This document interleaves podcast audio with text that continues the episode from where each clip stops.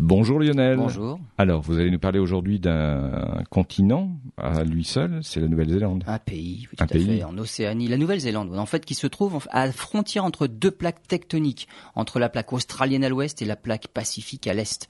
La zone est donc géologiquement active, mais des chercheurs ont révélé des pressions et des températures extrêmement élevées dans la faille alpine entre les deux plaques tectoniques sur l'île sud. Des conditions qu'on trouve normalement près des volcans actifs, mais là, il n'y en a pas. On trouve des températures de 100 degrés à seulement 630 mètres de profondeur. De telles températures ne se trouvent qu'à plus de 3 km habituellement. Cette découverte pourrait sembler alarmante, mais en fait, c'est une aubaine qui pourrait être utilisée de manière commerciale pour produire facilement de l'énergie géothermique. Les forages sont toujours en cours, surtout pour mieux comprendre les conditions qui règnent autour des failles géologiques. Des forages similaires ont été effectués dans la célèbre faille de San Andreas en Californie, mais jamais on n'a trouvé de telles températures. Les forages sont donc importants pour mieux ce qui se passe sur la faille néo-zélandaise. D'autre part, cette faille est connue pour produire des séismes de magnitude 8 en moyenne tous les 300 ans. Et le dernier a eu lieu en 1717.